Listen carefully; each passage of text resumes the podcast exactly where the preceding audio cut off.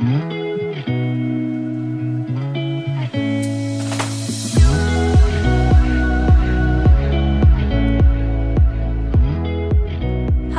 好，欢迎来到 Any 的爱情急诊室，我是 Any，你的爱情诊疗师。在这里，我们会解答大家在感情上遇到的疑难杂症，也会邀请听众朋友来节目上分享亲身经历的感情故事。喜欢我们的话，欢迎到 Apple Podcast、Spotify 给我们五星的评价，也可以加入我们的 Line 社群，一起来聊聊感情大小事。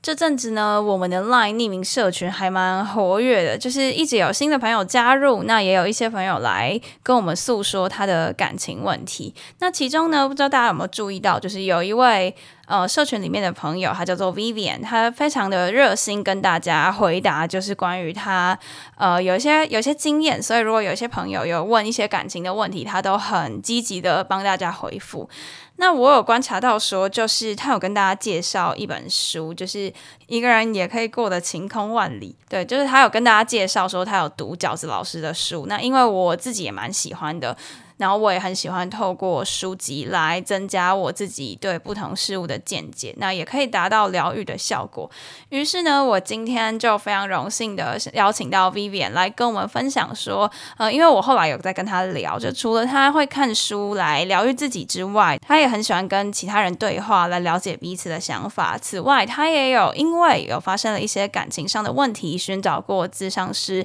来和咨商师聊聊他的经验。那我觉得他在这个自我疗愈到发现自己的问题，然后寻求应对的帮助这一块是有很多听众朋友值得我们去学习的。所以呢，我今天呢就非常荣幸邀请 Vivian 来节目上跟我们分享她的经验。那我们先欢迎 Vivian。好，大家好，我是 Vivian。Hi Vivian，我之前呢就在社群里面呢就有跟他说，哎，如果你有兴趣来节目上分享，你可以来私讯我。结果马上我就收到了 Vivian 的私讯，真的是非常开心。因为 Vivian 他除了跟我们分享他读书的经验，那我刚刚开头也有讲到嘛，就是他有跟我们说过，他因为遇到了一些感情问题而寻求心理咨商。那我觉得这个部分呢，其实应该也是很多听众朋友好奇的，看书或者是自我对话，或是与他人对话，真的能够改。变我们的自己的感情问题吗？于是今天我就邀请 Vivian 来一起聊聊。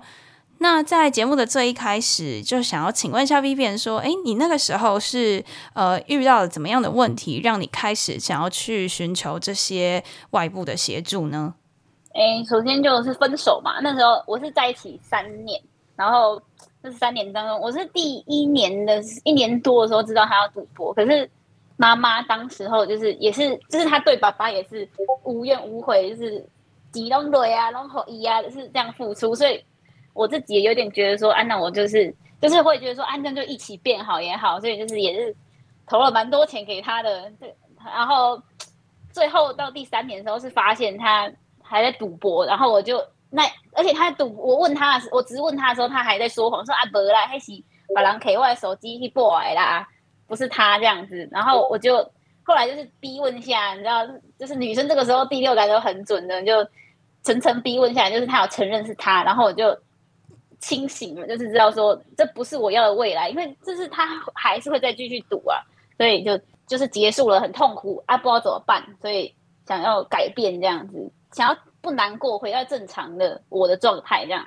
那那个时候你心情上是怎么样？你是觉得自己？很就是会很自责吗？还是那时候是为什么让你觉得你状态不好？哦，那时候很惨哦，那时候真是也是吃不太下，就是因为那时候我刚好上夜班，然后大概在一点的时候是会各种反胃啊，然后就是是真的生理上的不舒服，你没有办法吃东西，然后就是起来就是一直哭啊之类的，就这些情绪，你就知道状态很差。因为我是一个很爱吃的人。嗯嗯嗯，所以就是知道要找帮忙了，这样是。那那个时候你第一步决定怎么做啊？就是你遇到这样的状况之后，当然都是先跟家人啊、朋友啊，就是每天跟我的同事，我跟你讲啊，什么什么的，或者就是其实我骂了一两个月有，就是每天都在很生气，就是他怎么可以这样对我？这么多钱，这么多时间。然后后来我就是看书吧，然后我我看书之后就，哎，我那时候是看了情绪治疗的书，我就知道说，因为你一定会先检讨自己嘛，分手的时候会先觉得自己是就是不好的人啊，或是这段关系的失败，你一定会觉得自己是，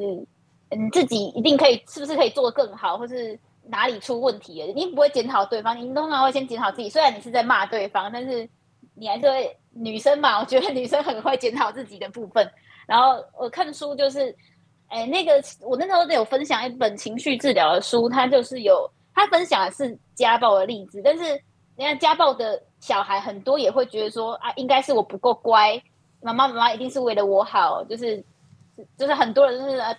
那个爸爸妈妈都是就是打你的时候也会说我是为了你好才打你的之类的嘛，但是其实不是，就是很多爸爸妈妈也不懂得怎么当爸爸妈妈。所以我也是那时候意识到，说我也不用为了伤害我的人找借口，我就是受伤了。我觉得承认自己受伤了，我才是我开始觉得哦，那个可以去咨商了，就是再多一点新的想法。因为你自己想的时候，你你很容易陷入那个无底洞，你知道吗？一定是我不够好，可是我很，可是我做了很多啊，然后就是会一直陷入循环里面出不来。是，哎，那你刚说你选择看书，你有没有？你为什么会去选择去看书啊？就书是一个蛮静态的东西，可能一开始大家遇到感情问题，可能是想要找人聊聊，但是你却选择看书，是为什么？因为那个时候其实我还蛮惨的，所以我真的会一直找人讲。可是你找到不对，我那时候找到了一个不对的人讲，而那个人只是来看笑话的，嗯，然后我就再更受伤，就是。我我跟了一个不对的人讲，结果后来就是他都听完了之后，就是发现他其实只在看我笑话，就是他活该啊，反正你就是就是活该被被甩啊，被骗钱的那种概念这样子。然后那时候就很受伤，你很受伤就开始封闭嘛，你不敢讲，因为你在讲你会怕这些。你现在就你很脆弱了，你还要你还要再被这个时候再被落井下石，所以看书不会嘛。我那时候还有。就是我看完那个一个人，你也要活得晴空万里。还有我还有密那个作者跟他讲说，我觉得我忘记我是说什么，但是我还有密他，谢谢他说，因为你看书，你不用去承认你的痛苦，跟跟任何人讲，你不用担心有人会伤害你，但是他会很温柔的告诉你，你受伤了，你你你要怎么样自己过得更好这样子。真的，我其实一开始看到饺子老师的文章，我忘了是什么，好像是我在准备节目的时候搜寻了一些关键字，然后就看到，那那是我第一次认识他。然后后来我就发现，其实因为那个时候我刚好也是历经了失恋，所以我就有去看他的书。然后我有一次，我记得我有一次啊，在 IG 上面发文，还有标他，然后他还有他还有回我，就是我引用他的句子，对他是一个很很亲。精明的老师，对吧？找到我当时密他的，我看完书之后，我还说，刚看到书名的时候，其实不太喜欢这样的说法，因为听起来好像很可怜。可是你认真看的时候，你知道每一作者的每一句都是真心的祝福。在痛苦难过的时候，会靠近的人通常不是什么好人，不是看戏的人，就是落井下石的人。书确实是个很好的距离，不打扰，不评价，慢慢说你的，跟你说一些故事。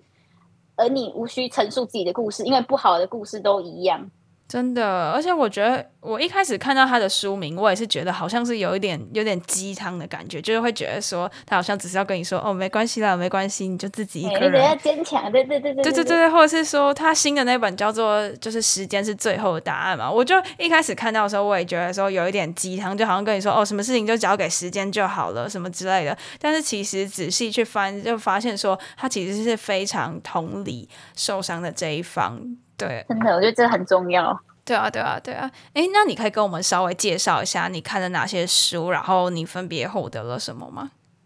其实我就是看这两本书。哎，我说一个人也要情况化，你跟情绪治疗，因为我有为了这个再回去看情绪治疗本这本书，我才发现，哎，里面没有讲什么爱情。哎，里面其实我都是因为家暴的故事才发现，说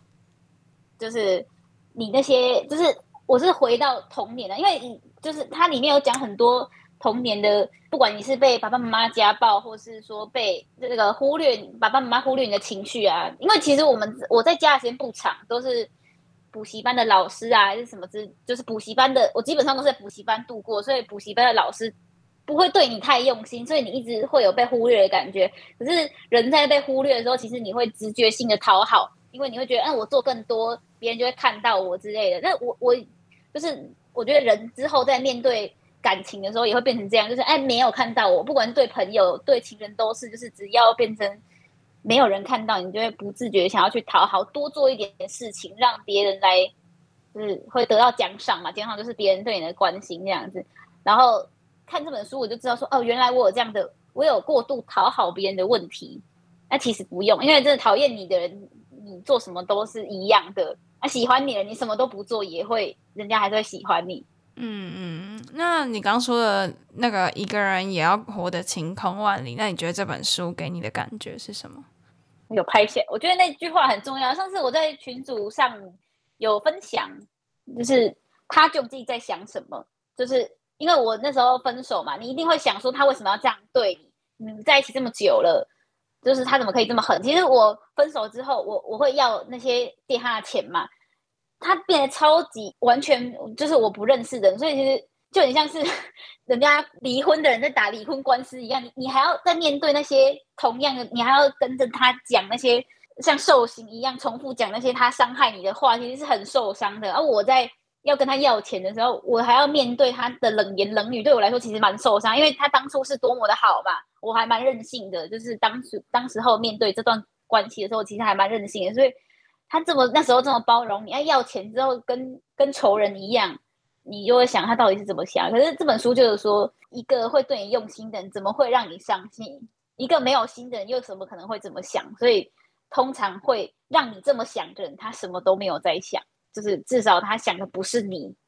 对啊，对啊，我也记得我之前是看也是也是饺子的书，他也是有说到说，就是真正爱你的人，他根本就不会放你自己一个人难过，也不会放你自己一个人痛苦。那我觉得大概就是在讲描述你现在的这样子的心境吧。我觉得太多人会就是会对啊，他不会让我伤心啊，所以他应该是不是有意的吧之类的。就像上次群主有一个妹妹，应该是妹妹吧，她就说男朋友。突然说要冷静啊啊是什么意思？没有，他就是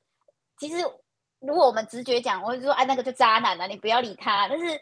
就是他就爱他，你这个时候讲，我觉得任谁都会听不进去，因为我其他的同事朋友也都是这样告诉我的。可是我听不进去，我们在一起三年了，你现在跟我讲说啊他就渣男啊，你是在说我的眼光不好跟什么的吗？我确实眼光不好，但是那时候听不进去嘛，所以那时候。我觉得最好的说法就是像这样安安静静跟你讲说，就是他其实没有在想什么，就是比较温柔的告诉你他没有在想什么，然后你要想的是自己，而不是那个他就那个他究竟是怎么想的，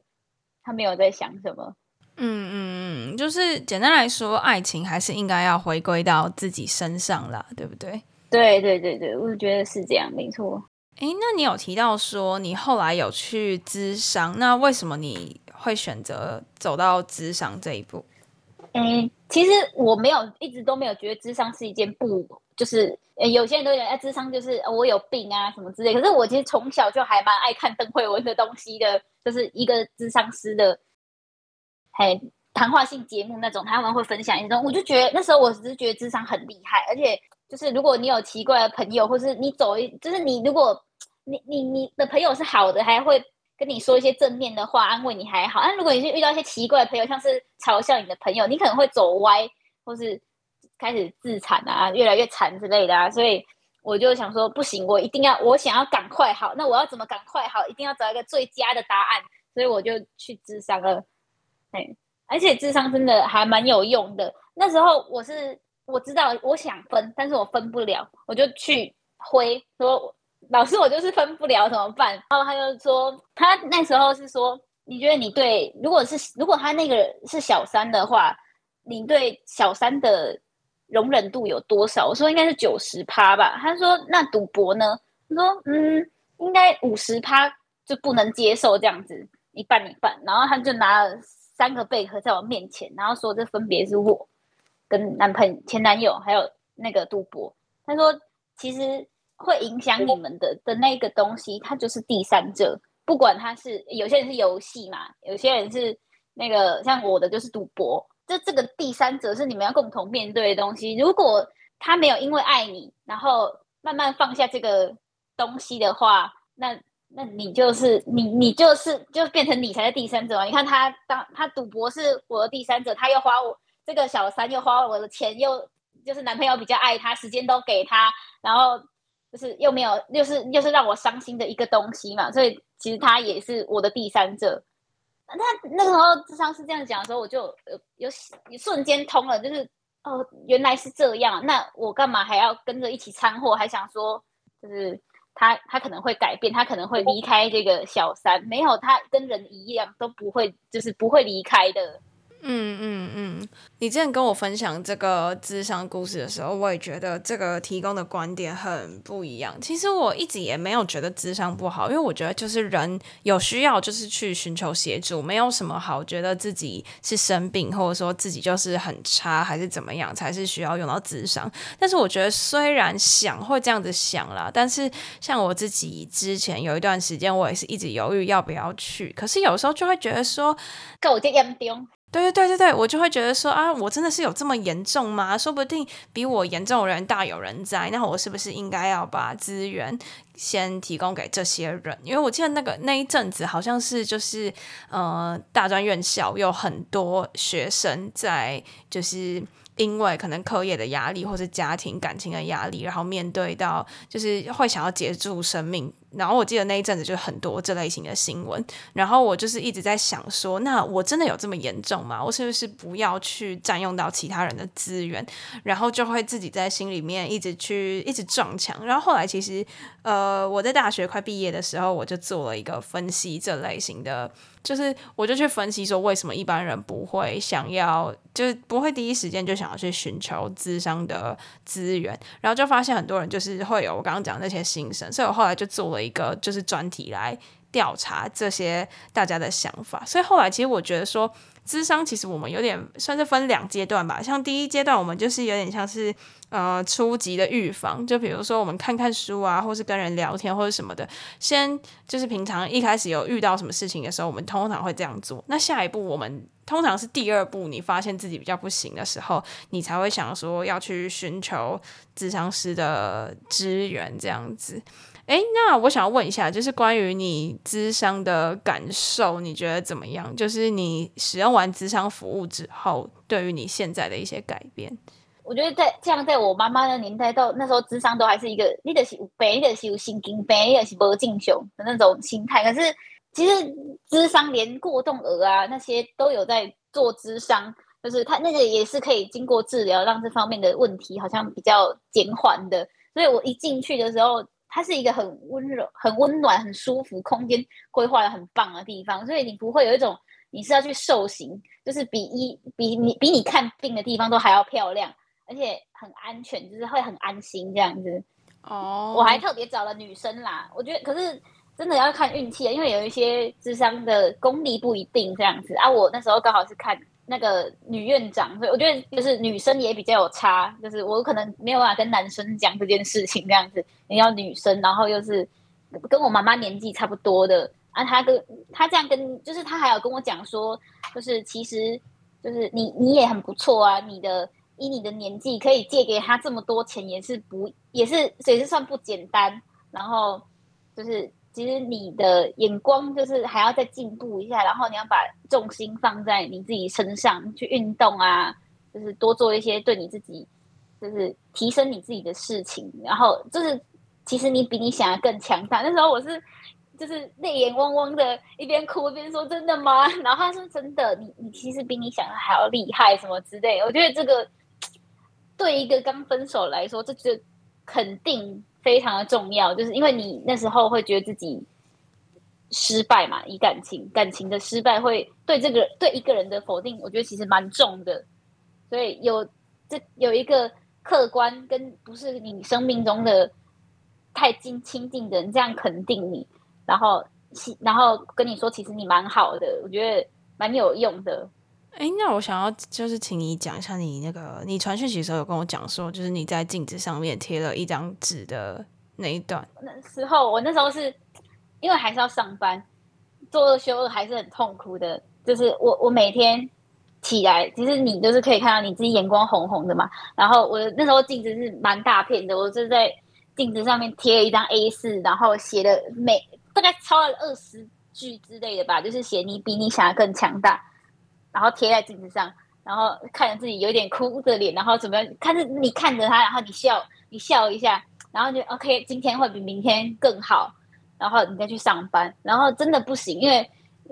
就是尤其是半夜，就没有人陪你的时候，我就会写这句话，我就是一直写，就是你写第十遍的时候，你都会觉得是好像真的，你应该比你想的更强，然后你就是会，就是心情上会好一点，然后你就会再去做你其他该做的事情。嗯嗯嗯嗯，我觉得那而且那时候就是，就是那时候有点，有时候我觉得人都会想要逃避痛苦，但是我觉得有时候就是你越要逃避，其实你会越痛，你知道，就是，但是那是如果你就是好，我就让它痛。像我前一阵子去镭射眼睛，镭射完很不舒服，一定会很不舒服，因为你眼睛会有异物感。然后我就想说，好，反正我现在就是会痛，就让它痛，就你就去感受这个痛。哎，你反而反而。因为你承认、你接受，你现在暂时就是会这么痛，所以你就相对来说去，因为你你身心灵没有要抗拒，所以你就不会那么的痛。我觉得有时候接受它，你就给自己观察自己嘛，就说啊，我现在今天第十天了，我还是很难过之类。你观用一个第远一点的角度观察自己，在不舒服，看看自己能多不舒服啊，我能多惨还活着之类的。你也会让自己好一点嘛？不要一直说哦，我很难过，男朋友都不要我什么之类的。用一个第三者的角度去看自观察自己，也会好一点这样子。嗯，我觉得你这些想法都都很正向，很好。就是经历了这么多，其实我觉得我相信每一段感情都是可以带给我们一些成长的力量。像我觉得你在面对这些事情之后，你都有第一来是先去，我觉得你刚刚讲到一个重点，就是去承认你自己现在真的是受伤了，因为这样子你才会去寻求协助。因为如果你就是觉得你自己还是应该要很好啊，还是应该要很坚强，那你就不会意识到自己的脆弱，当然就没有办法。办法去寻求相关的协助，然后到后期你开始有办法用你自己的理念去告诉其他人说：“哦，我们应该可以怎么做？”建议其他人可以怎么做？我觉得这个是非常非常了不起的一件事情。而且你刚你之前跟我聊的时候，你就有讲到说，就是其实你觉得很多，就是很多听众朋友他们在群组里面问的问题，可能都是源自于某些原因，因为就是你有经历过了这一些，然后看了一些书，听了一些专业的建议，所以就是对你而言，你也有办法把这样的帮助再帮助给其他人。我觉得这些都很好。那你觉得就是你看下来，就我们。群组里面这么多感情的问题，这么多不一样的人，这么多不一样的故事，你有没有什么想要就是回馈给我们听众朋友的？哎，我觉得都是我贴的那张照片吧，就脚趾导师说的，他真的没有在想什么，就是然后回归到自己身上，我觉得蛮重要的。就是哎，我印象深刻的是，我国二的时候看《暮光之城》的时候，一直觉得哦，吸血鬼好帅哦，就是我也想要这样的感情，很浪漫，但是我。前一阵子我回去看的时候，你会觉你会知道说，其实那些浪漫那些都是镜头啊、运镜啊，就是他会特别靠近，让你觉得说很浪漫。就是那些东西是，然后就很多人会说啊，什么我就是会遇到对的人啊，什么之类，就是那些都没有，那就是磨靠磨合，靠你的成长来的。所以我觉得你要先还是要先回到自己，就是提升自己啊。你运动就是你做你觉得你厉害的事情，就是。呃，如果你觉得英文很厉害，那你去学嘛，就是先回到自己身上，不要再想那个男生或是那个女生到底在想什么了。只要你这，我觉得只要就是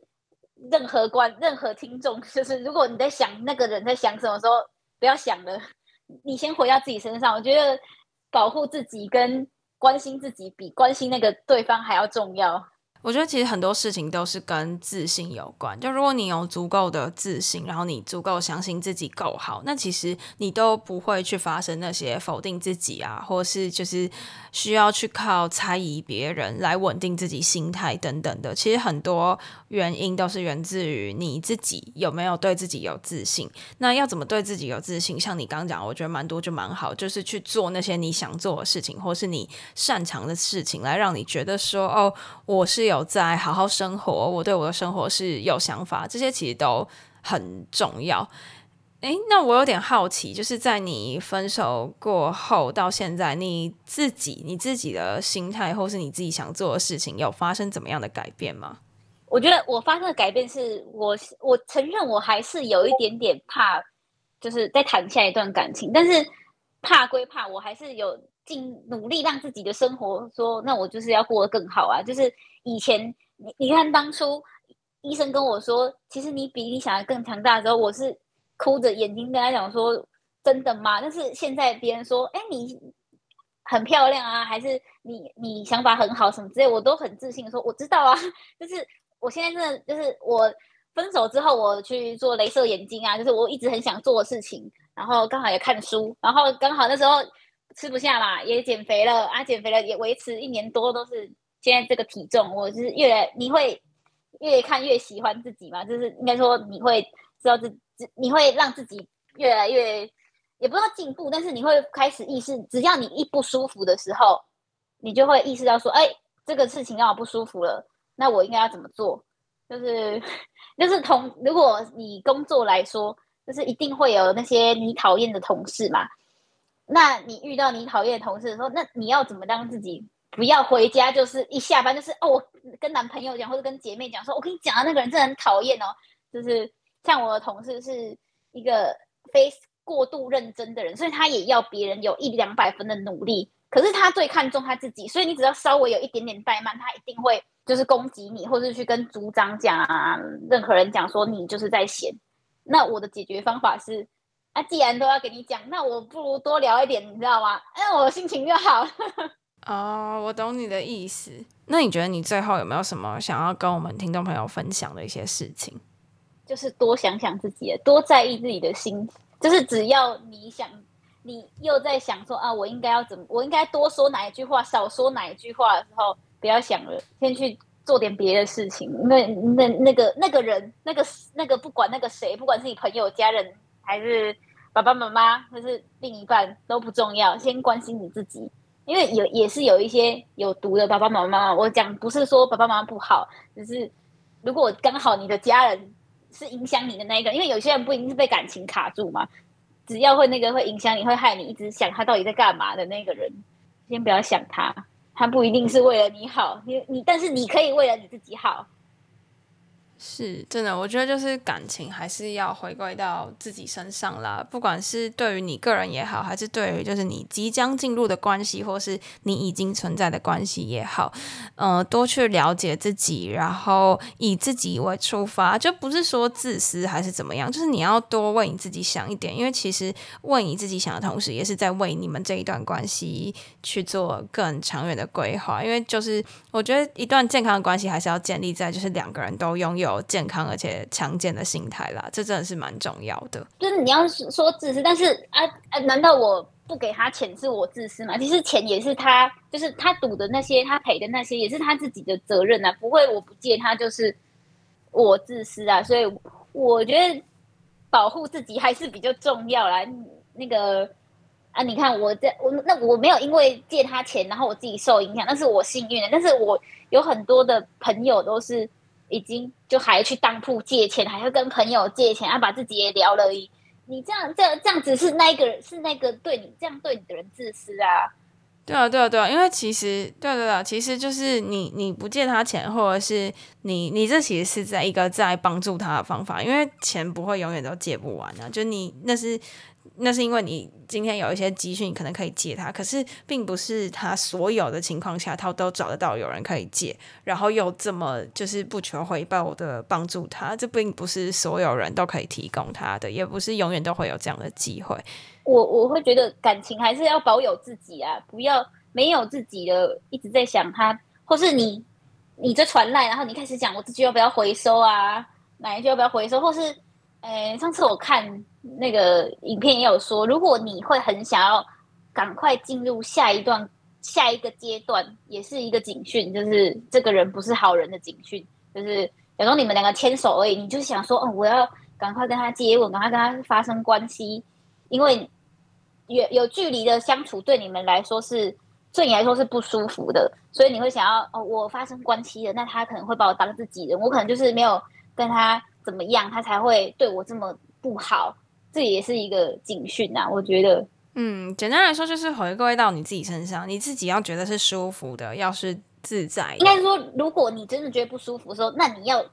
你不要急着进入下一个，而且而且是你要说，哦，那我会不舒服，那我还要跟这个人在一起嘛？我还要跟我确定还要跟这样的不舒服相处嘛？因为我那时候回的那个女生过来说，你不要在对方回你之后把这些痛苦都忘记了，我觉得这真的很重要。就是哦，哎，我觉得你这个讲的很好，哎，我们来补一下前情提要好了。就是其实我们是社群里面有一个女生讲说，就是她跟她男朋友之间有发生了一些误会，然后那个男生他就直接说，就是我需要冷静。他那个男生就说我需要冷静，然后就都冷处理，就好几天吧，就没有回那个女生。然后那个女生就是。很犹豫，说到底要不要密他，然后密他了又不知道那句该不该收回，到底应该要怎么讲等等的，然后他就深陷了这个困扰，他就来问。然后刚刚 Vivian 讲的是说，就是我觉得你刚刚那句讲的很好，你就说不要他一回了你就把前面的这些痛苦都忘记了，我觉得很贴切。对，因为他我觉得那女生真的，我看了很心疼，因为他说。就是他说我就傻傻，他有说一句我就傻傻在这边不敢动，就是等他回来。我说等屁等，我真的是看了会又生气又心疼哎，我觉得就是这么好的女生，凭什么被你这样耽误了？你自己不想要做坏人？对啊，对啊，对啊，中间还有发生一些故事啦，我们这边就不太详述太多，大家有兴趣可以就是加进我们的社群看。我觉得 Vivian 给我的感觉就是，呃，在理性当中又带了很多的感性的那种感觉，就是你很感性的点是你会去为这些提问的人设想，然后给大家很多的帮助。那理性的点是，就是你可以把事情切割开来，然后每一件事情去呃一一的分析。我觉得这应该也跟就是你有看过很多书，或者是。也有经历一些职场的经验有关，像我觉得，呃，有的时候就是有时候就是会有点旁观者清的感觉吧，就是会觉得说，哎。另外一个角度的人来看这件事情，就会看得比较清楚，就可以给最真切的建议。可是 Vivian 不一样的点是，他就是还是会去同理当事者他的感受，然后去想说啊，我知道你深陷这个情况，就是可能会怎么想怎么想。可是你也不要忘记了，你还是要对你自己好。像我觉得你刚讲那句就超好的。其实我觉得每次听你在社群里面的回馈，我都会觉得心有戚戚焉。可是这是我不敢讲出来的话的感觉。对啊，就是会觉得说你讲很有道理，但是有时候我就不敢讲的这么直接。对啊，所以很谢谢你会在社群里面跟我们分享这么多。